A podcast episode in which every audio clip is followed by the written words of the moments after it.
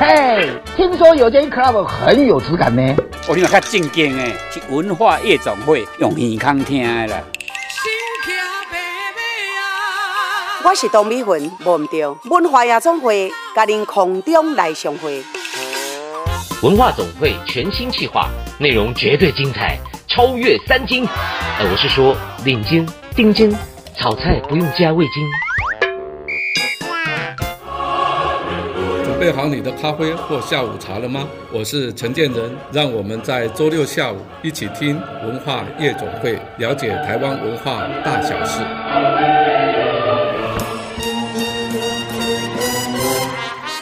文化夜总会，狼 K 啊，进来哟！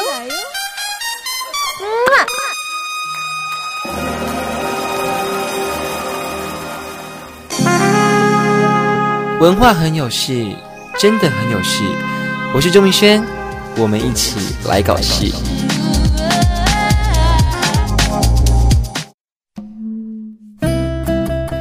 欢迎光临文化夜总会，我是代班的妈妈桑 Amos，还有我们的安心小助理。好，这个首播日呢是六月十二号哦，嗯、然后再来每周六下午四点钟在宝岛联播网它是首播，然后礼拜天的早上九点钟也会重播，同时也会在文总的脸书啊、YouTube 还有 Podcast 你都可以找到来收听。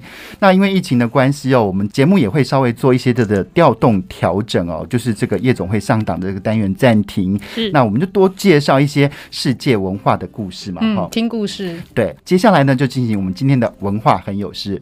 那今天的文化很有事的单元呢，就是，因为我们今天播是六月十二号，首播日六月十二号。对，但是我们呃首播的前一天呢是一个神秘的日子，六一一什么日子？对，六月十一号。因为这个，尤其对呃史蒂芬史匹柏这个导演来说，他就是一个特别的日子。因为你看哦，他从呃影史上。最有名的呃一部跟外星人有关的片子就是 E.T. 嘛，E.T. 外星人，他这部历时四个月拍摄的电影，然后耗资了一千零五十万美元的这个科幻片呢，它是呃超越《星际大战》的票房哦，而它在全美上映，它创下了七亿九千两百九十一万的这样的一个全球票房记录，而且这个记录呢保持了十年，一直没有人能破。但是呢，这个是嗯，你知道这个 E.T. 外星人是六月十一号上映的，对不对？一九什么时候？一九八二年六月十一号。那一九九三年呢，同样也是由这个史蒂芬史匹柏导演的《侏罗纪公园》是，哦、也是六月十一号上映的。六月十一号全美上映，所以它是有六一的迷思吗？对，而且它的票房收在十点三二亿。哇，只有史蒂芬史皮伯可以超越史蒂芬史皮伯。对，不过这个 E.T. 外星人，即便到现在来说，它还是历久弥新的一部电影，尤其是那个外星人那个手指头，还有那个骑脚踏车，对，骑脚踏车 奔月奔月，对，对。可是因为其实史蒂芬史皮伯的故事一直都蛮特别啊，不管是他的《侏罗纪公园》嗯，然后跟他的 E.T.、嗯、都也算是他创下了一种很特别的题材吧。对，然后其实呃，尤其是那个《侏罗纪公园》哦，那个啊、呃，我小时候真的有被《侏罗纪公园》的恐龙吓到，看电影吓到。因为恐龙片其实不止他拍，你知道吗？可是因为可能他拍出来的成果会让你真的有那种。好像真的可以做出这个世界的那种氛围。对对对，你就是说他的想象力是让你觉得很真实的，嗯、有可能发生的。这样对，你就会相信，哎、欸，他这个他讲的未来可以从琥珀中 对对截取到 DNA。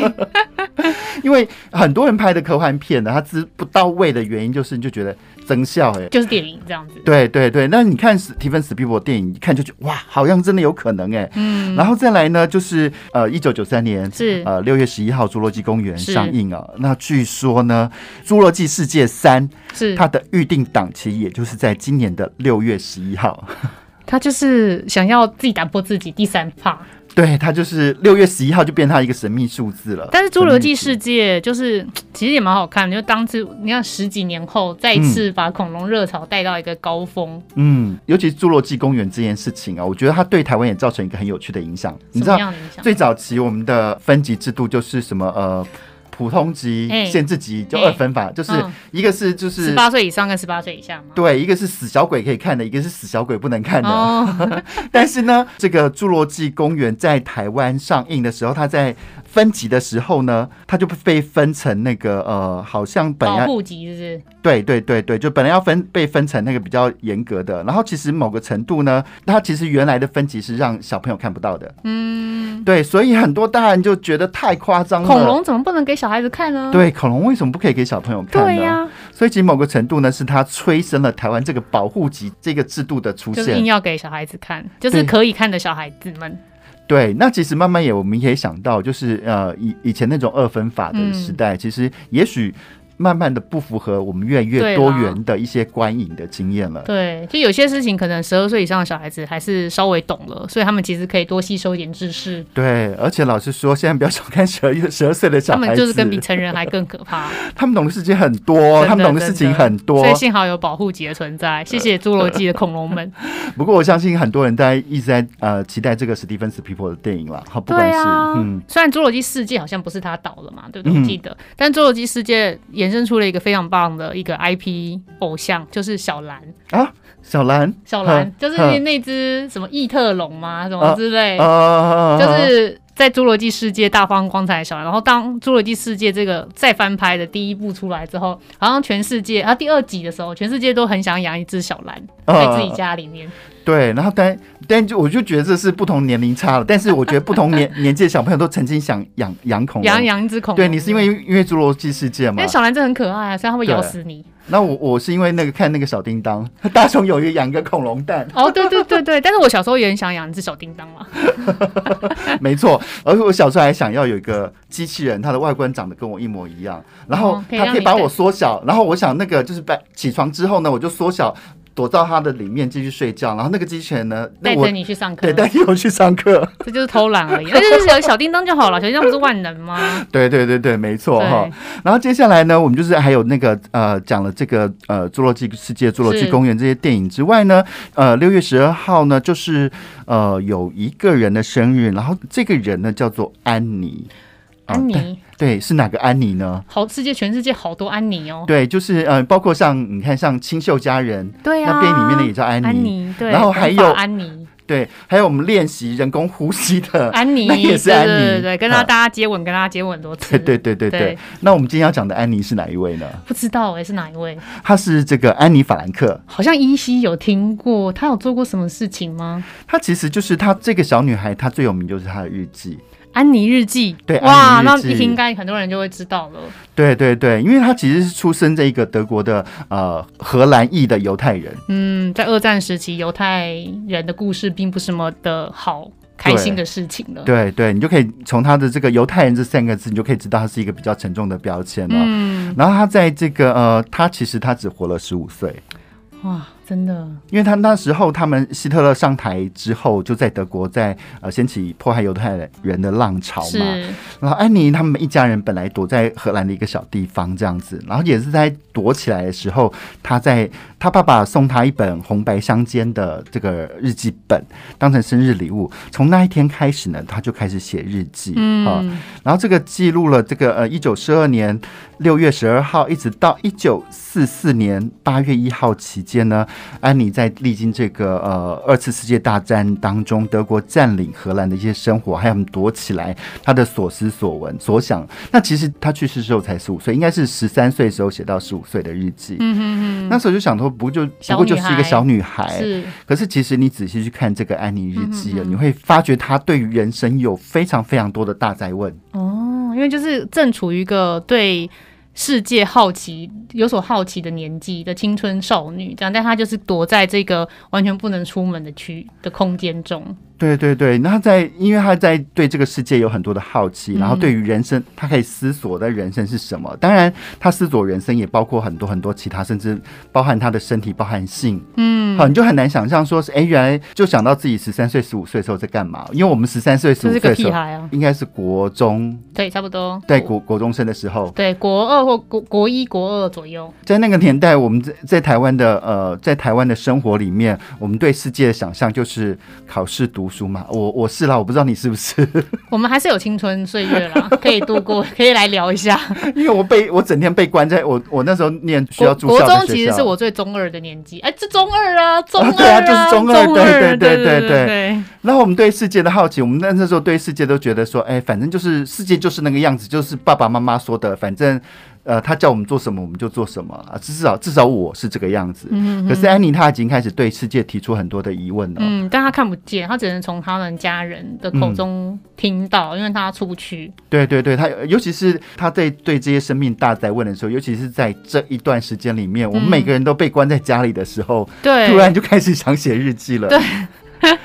对，但是《安妮日记》真的是没有完全看过整个电影啦，因为电影好像也蛮拍过蛮多，或或是影集之类。但是《安妮日记》就是大家都知道，安妮就是写出蛮多经典名句之类的。对对。然后，但是她因为好像后来就是跟姐姐有被抓去集中营嘛，被抓走了，然后后来就病死，然后得肺结核死掉了。然后现在。后来唯一就他们家唯一活下来是他爸爸。嗯，那他爸爸再回到当年他们躲起来的那个小小屋的时候，那个那个屋的主人呢，才把他发现的安妮日记送给了他爸爸，这本日记才得以后来出版哦。嗯，那其实这呃安妮的日记呢，它有多么的厉害呢？其实它从一九九九年《时代》杂志就把它列入二十世纪。全世界最具影响人的一百人之一，嗯，一个小小的女孩子，但写出了影响是后世的一本日记。对，然后还有一颗叫呃五五三五号的小行星呢，也是以她的呃名字来命名。嗯，嗯，安妮其实就代表很多当年就是在二战时期被迫害的犹太年轻孩子们的一个身份啊，嗯、一个化身。我相信这样的一个迫害，对于此时此刻台湾人来说，已经很难想象了。是，可是其实，在呃，每个政权的更迭当中啊，变化当中，其实不同的民族都会碰到呃不同的悲剧了。是，我觉得这些历史的悲剧呢，就是可以对我们最好的一个教训，就是不要让历史再发生一次。嗯，你不要让这一门历史课呢再荡掉重来。是我听说安妮的，就是他他们全家在躲的那个房子，现在就是变成博物馆。哦，就是安妮之家。对，然后好像就是就是可以开放给大家去看一下他们当年怎么躲。的这个阁楼后洞情况，有点像地下室的那种。对，然后所以就如果我也希望，就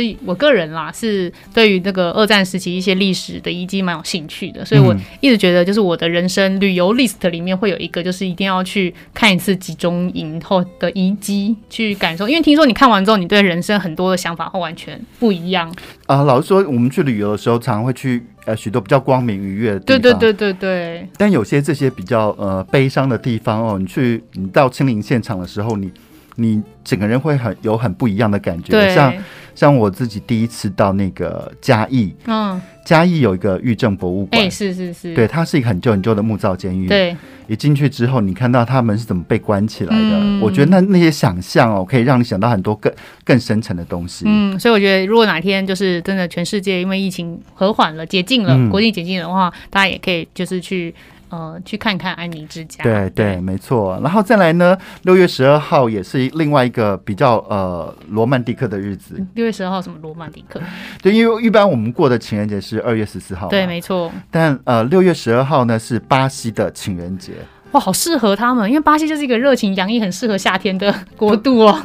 对，就很多人都觉得很奇怪，就是为什么呃，大部分的情人节都在二月十四号，那为什么巴西独独在六月十二号？他们应该是全世界唯一一个在六月庆祝情人节的国家。对，没错。那其实六月十二号其实刚好是这个呃圣安东尼日，是跟一般我们过的是 Valentine's Day，对，它是瓦伦泰。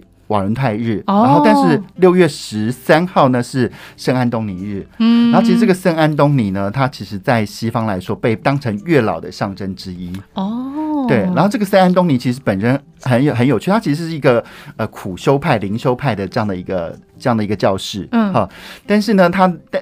却被呃西方社会，尤其葡萄牙那些呃西班牙那那边的人当成一个月老的象征的，就是有有两个传说跟他有关。有一个传说就是当有一对有一个年轻的呃少女去跟哭诉说她跟她的呃男朋友因为没有钱无法结婚之类的，然后他就告诉那个少女说，嗯，你要相信神的安排。然后一方面呢，他就开始去呃帮他筹钱。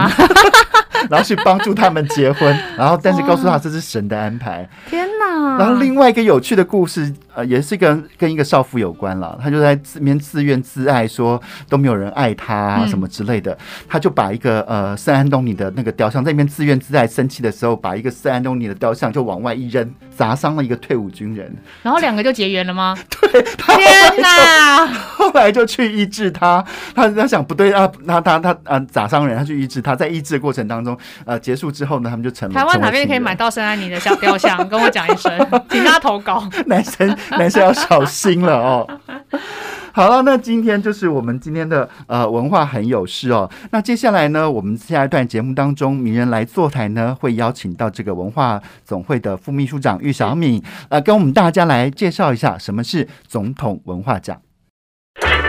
嘿，听说有间 club 很有质感呢。我听较正经诶，是文化夜总会用耳康听的啦。我是董美云，忘唔掉文化夜总会，甲您空中来相会。文化总会全新企划，内容绝对精彩，超越三金。呃，我是说领金、丁金、炒菜不用加味精。准备好你的咖啡或下午茶了吗？我是陈建仁，让我们在周六下午一起听文化夜总会，了解台湾文化大小事。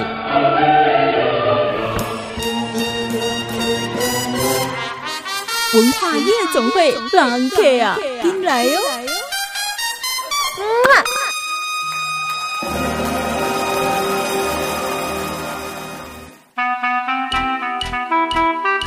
今晚要来点名人坐台，啊啊，所以今天是晚上来坐台。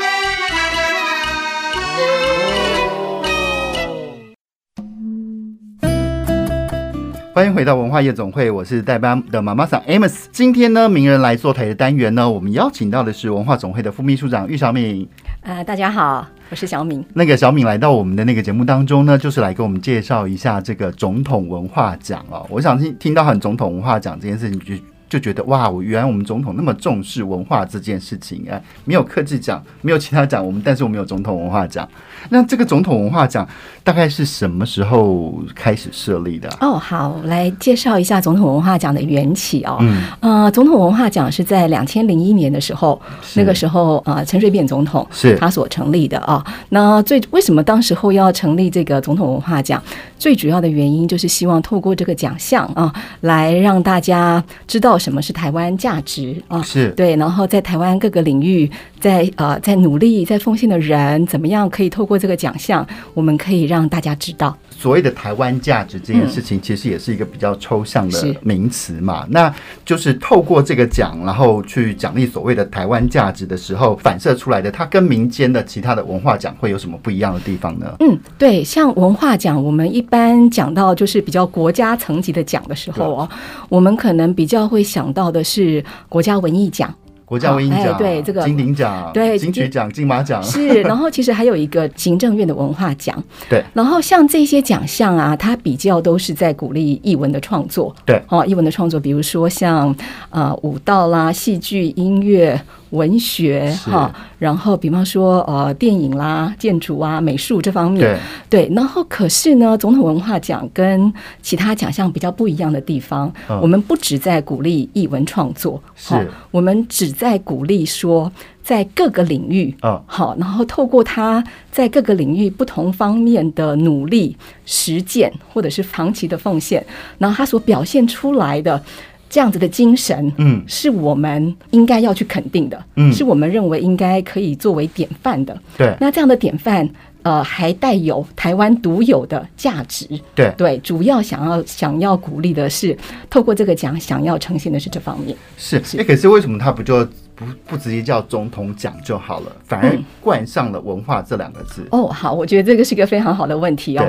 因为文化这件事情啊，其实不是如大家所想的。嗯、哦，我一定是我看本书，我去看电影，嗯，我参加我参加一个什么展览，我去看个展览，这个就叫文化。对，其实文化就在我们生活当中，其实文化是生活的各个层面的累积。是哦，所以比如说我们今天啊，我举一个现在的例子好了，因为我们大家都。戴口罩嘛，哈，比如说像台湾我们在抗疫这件事情，对，大家自动自发会自主封城哈，自主接近封城这个状态，这个体现的就是我们台湾的文化。哦，所以文化是很广义的，嗯，就是说这个地方的人民他如何看待彼此的关系，他如何看待自己立身立身啊、呃，就是安身立命在这个土地上面，嗯，他展现出来的某一种价值，嗯，某一种风范，嗯，和某一种风格，对，集体。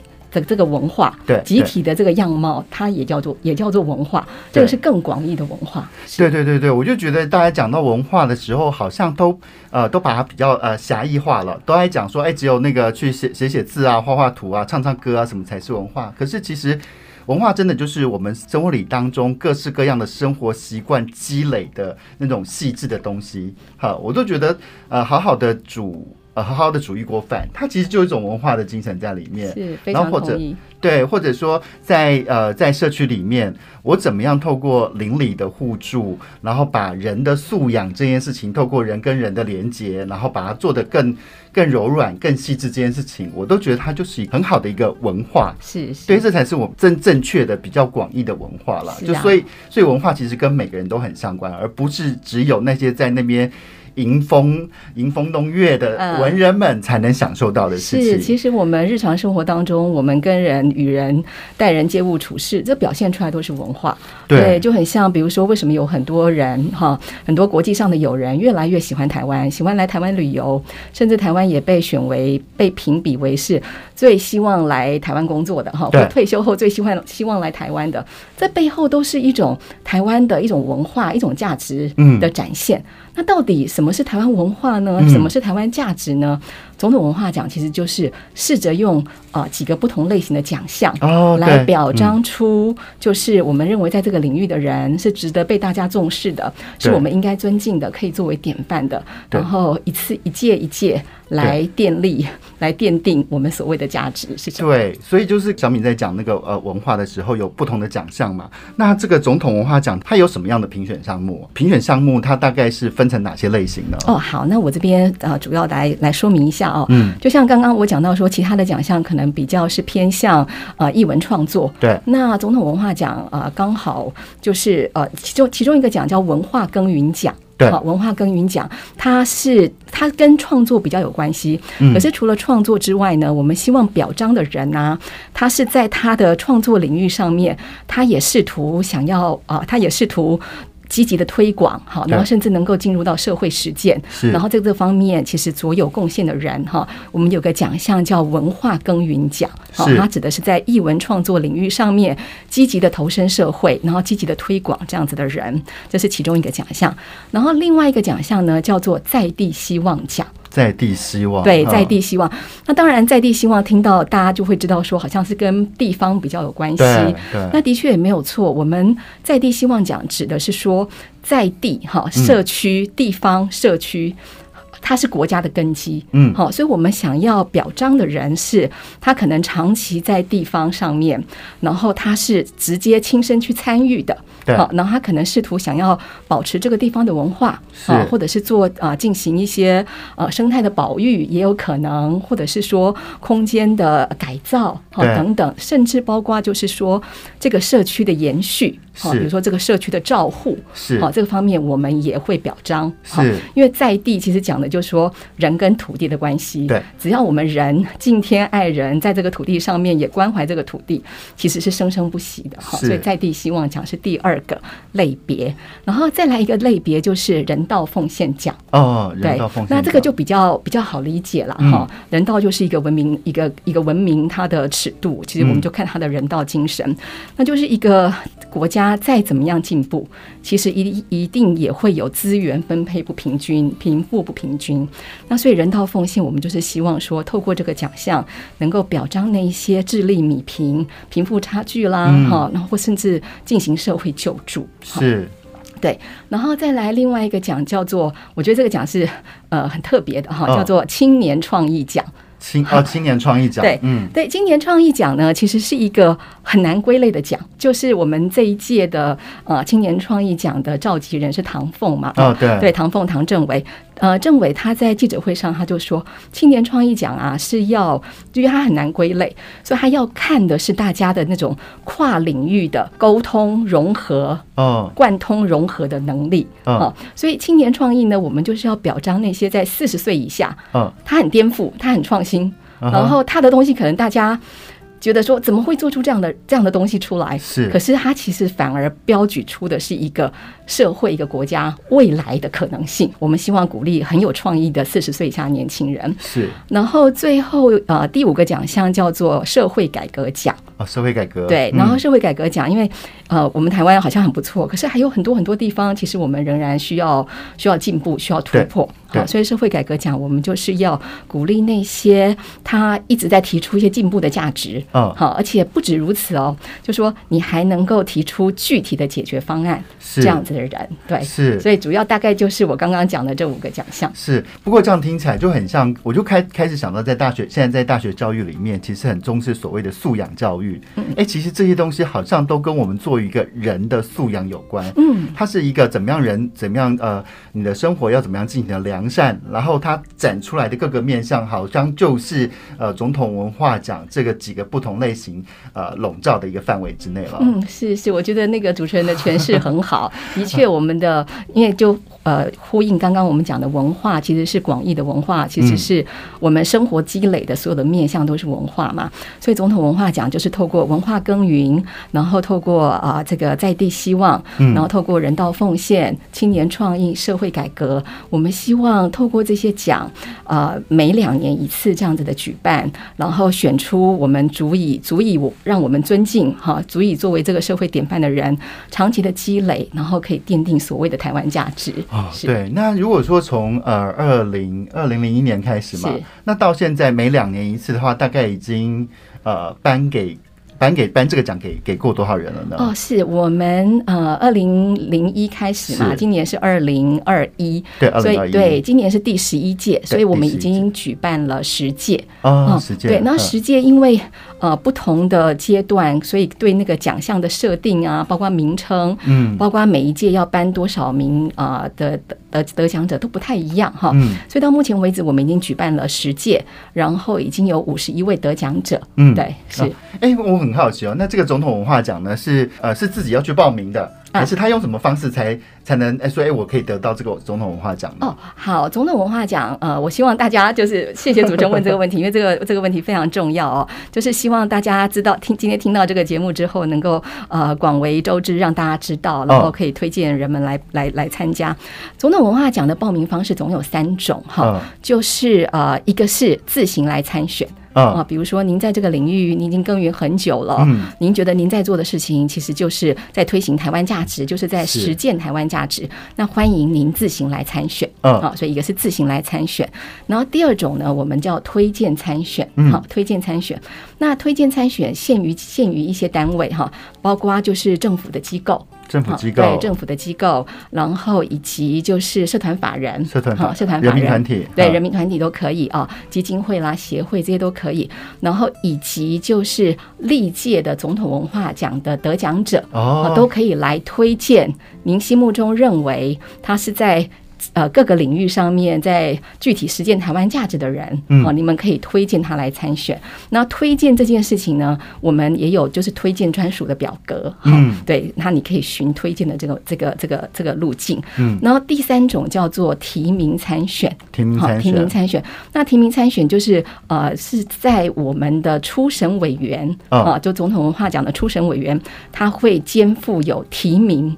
来参选的角色，那这个部分就是只有初审委员才有这个资格，是是，所以他就可能来自于可能自我推荐的，然后可能来自公部门或社团法人推荐的，还有初审委员，他们也可以有有这样的提名。我很好奇哦，每年这样子，大概一开始这个初阶段，大概会有多少多少人有这个资格啊？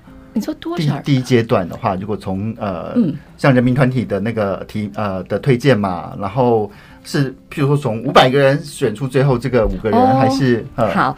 呃，就是每一年来报名的，然后每个奖项来报名的都会不太一样哈。可是我们到最后每一个奖项，嗯，我们只选出一位，对。对，就是只有一位的殊荣可以得到总统文化奖。是是是。是，所以我想，因为它的来源有呃几个几种不同来源，那应该也是竞争很激烈的。竞争非常激烈，对，竞争很激烈。然后我们的评审的过程也非常的严谨。嗯，好，我们经过初审、复审、决审这个三个阶段。嗯，对。不过我觉得这个在评审的这个过程当中，也觉得一个有趣一点哦，就是说，哎，其实有很多东西，譬如说好了，去呃验证他的文学技术好了，其实有一些客观的评分项目。是，哎，可是这些什么人道关怀啦、在地啊什么。你就觉得他好像他的评分项目就好像没有像其他的其他的那东西那么明确，对不对？嗯，还是呃，我觉得就是到后来啊，会是由、嗯、会是由这个召集召集人这个评审团、嗯，他们会来定他们会来定定嗯每一年的标准、嗯、或每一年评选的评选的方向。嗯，因为怎么说呢，就是每个时代、嗯、每一个年代。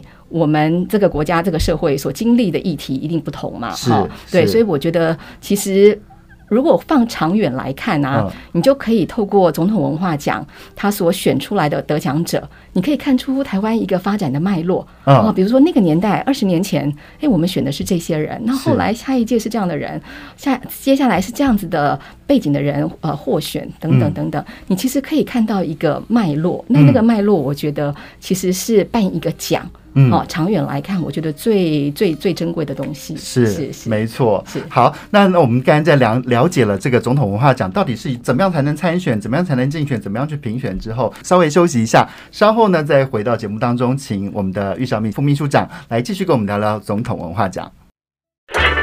嘿，听说有间 club 很有质感呢，我听较正经诶，是文化夜总会用耳康听的啦。我是董美云，忘唔掉文化夜总会，甲您空中来相会。文化总会全新企划，内容绝对精彩，超越三金。哎，我是说领金、丁金，炒菜不用加味精。准备好你的咖啡或下午茶了吗？我是陈建仁，让我们在周六下午一起听文化夜总会，了解台湾文化大小事。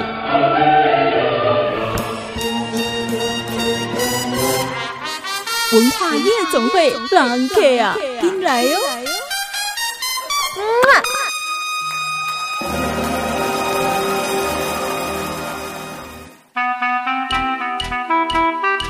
今晚要来点名人坐台，哈啊，所以今天是晚上来坐台。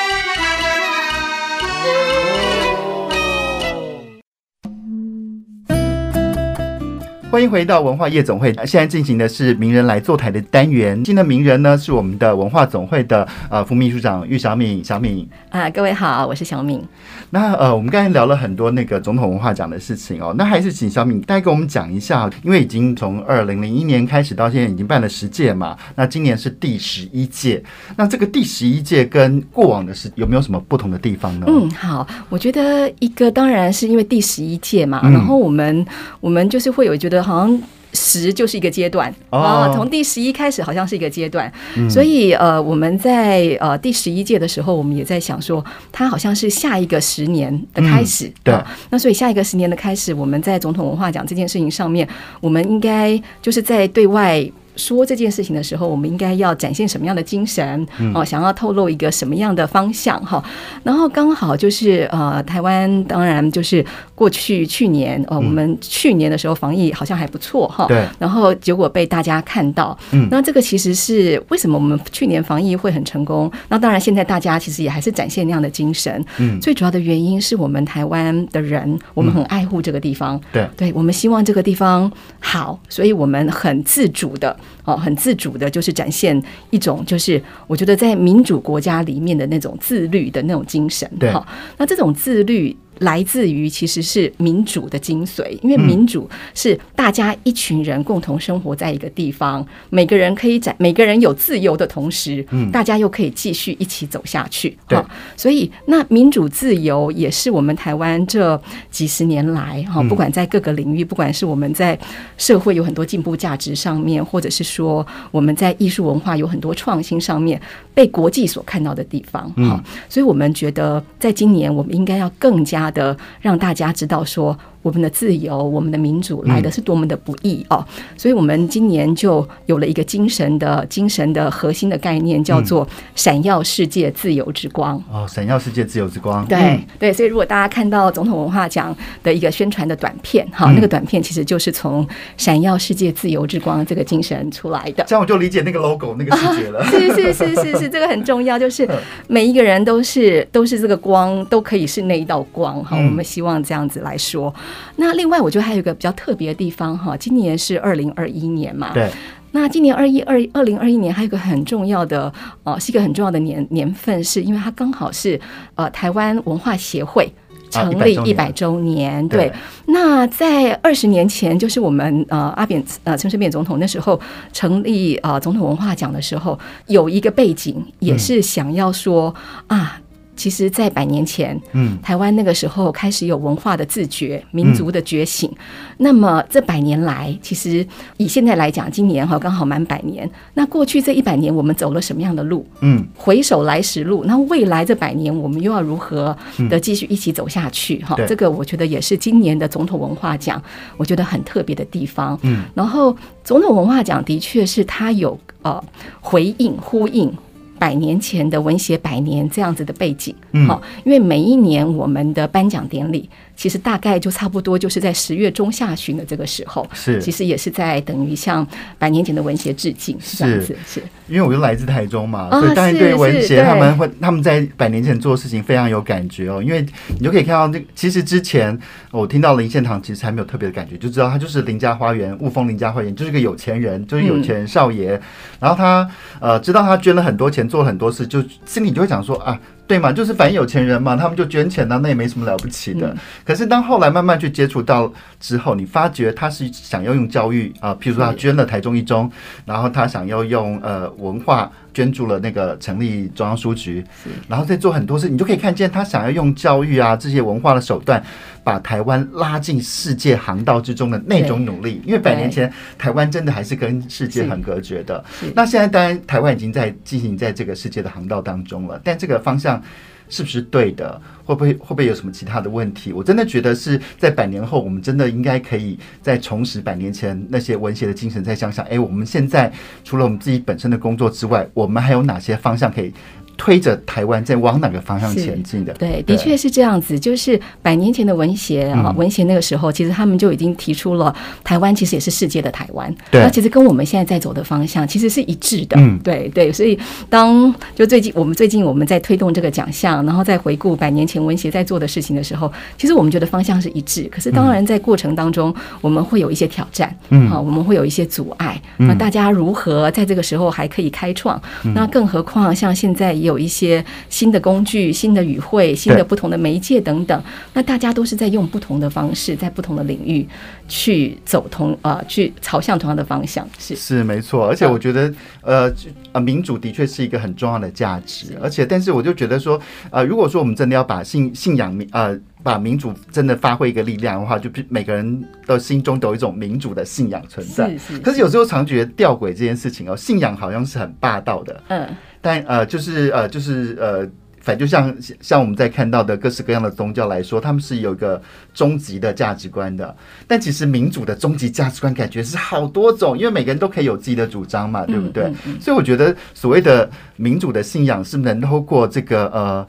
总统文化奖这件事情，再帮我们彰显，再把那个轮廓给勾勒出来，告诉我说，哎，其实有哪些方向可以往前走？我觉得是还蛮重要的一件事情哦。嗯、那其实，在今年的那个，刚刚也提到说，今年主题叫做“闪耀世界自由之光”。那呃，可不可以再帮我们再进一步再聊一聊啊？今天选出这样的一个主题，那除了这个民主之外，还有什么更重要的、深刻的想法在背后？最主要呃，我觉得有一个很核心的事，就是呃，希望。各界哦，就是说，在各个领域，我们刚刚讲到的文化耕耘啦、人道奉献，然后社会改革、青年创意以及啊，就是在地希望。我们希望其实是在各个领域，那不管是您自己，然后或者是说您所参与的、您所属的组织哈或机构团体，你们觉得有这样子的人，他可以来展现、来足足足以作为表率。嗯、我们都希望，不管是您个人，或者是大家勇于推荐，或者是呃。呃，鼓励他们来参来参加，因为这你们就是最主要，你知道吗？就是彰显这样子价值的人。对对对，是。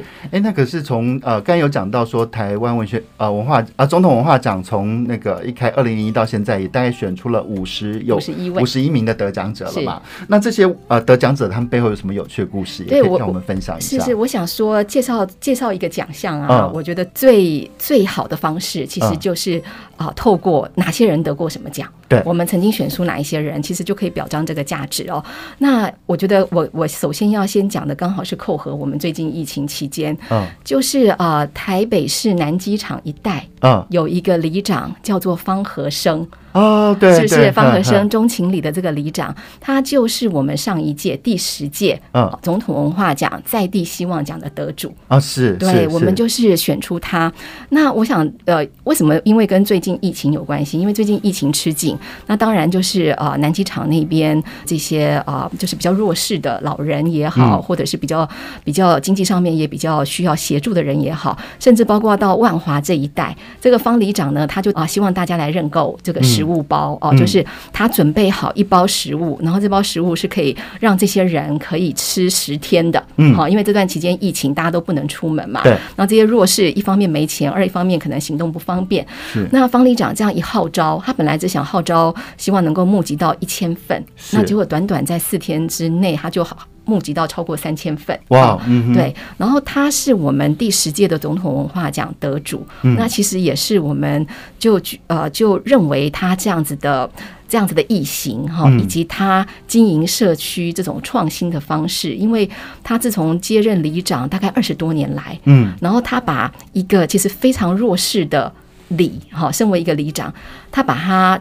经营的，我觉得不能说经营啦，应该是协助这个社区解决了非常多的问题。嗯，他一开始是发现社区当中有很多老人，嗯，哎，怎么好几天都没看到？对，那没看到的结果，他一到他们家去，发现因为老人家没有东西吃，然后也没有人照顾，因为就是独居，然后就走了。对，所以他就开始先做第一件事情是老人送餐，为老人送餐。嗯，那可是其实年纪大的人不见得就是。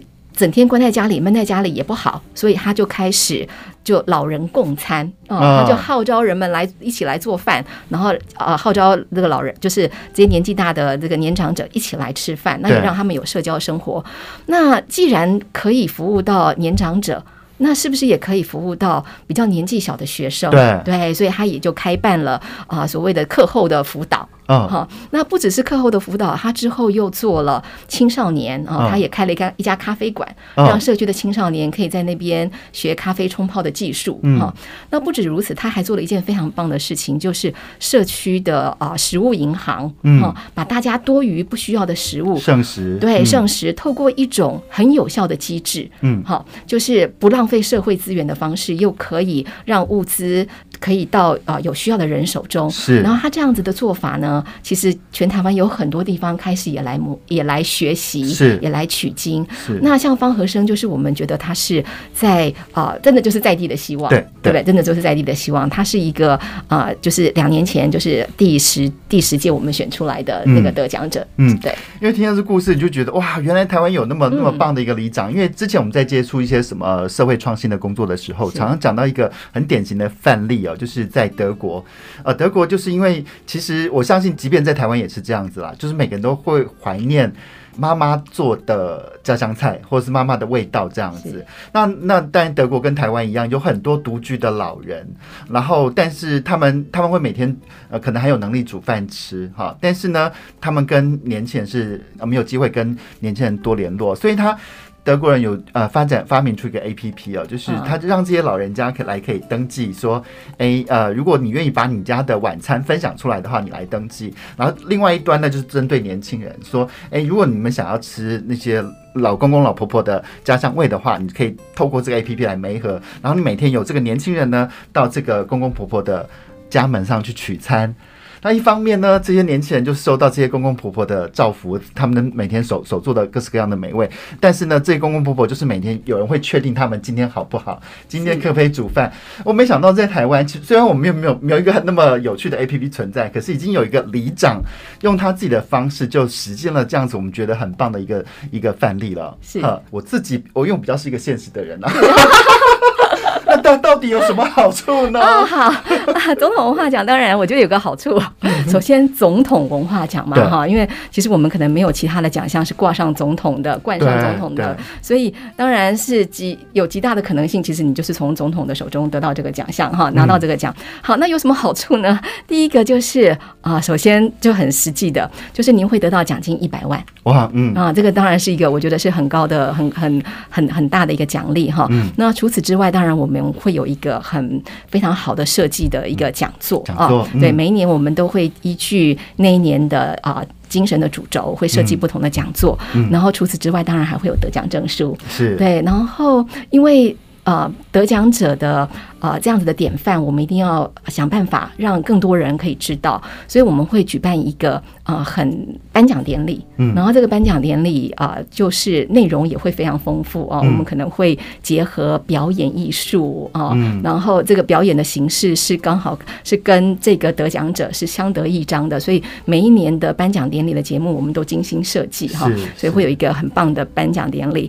那除此之外的每位得奖者，我们会啊制作纪录片。啊，对，我们会有纪录片，那这些纪录片呢，会啊跟电视台合作啊，会播放。那除此之外，所有的公立图书馆也都会有这个纪录片，我们都会是。很必要，让人家有一个有个纪录片，才让让其他人去学习这些这样的一个呃，他们所代表的一个价值观的背后的行为行动有哪些啊？是是。哎，不过这个得奖者他们有些有没有一些什么资格上的限制？对，其实总统文化奖我觉得非常特别的是，不分男女老少都可以来报名。嗯，然后还有个更。特别的是，也不分国籍哦，对，所以过去我们得奖者其实很还还有不少都是都是外籍的来台工作的，比如说神父啦或医生哈，这个是有的，所以不分国籍。然后除了青年创意奖，就是我刚刚所说的，必须是四十岁以下哈。那因为今年是二零二一年嘛哈，所以必须要是在一九八一年一月一号以后出生的人啊才可以来报名啊，我已经没资格了。嗯，然后那个报名时间到到什么时候结束？我们现在已经开始在征件了啊，那一直到七月二号。啊，是一直到七月二号，所以如果说你自己觉得你自己很棒，符合这些总统文化奖的这些奖项内容，或者是说你有发现你你在你们家附近，就像那个方和生里长一样，你觉得你家附近有个里长，他也做了很多很棒的事情哦，都欢迎大家推荐到七月二号为止哦。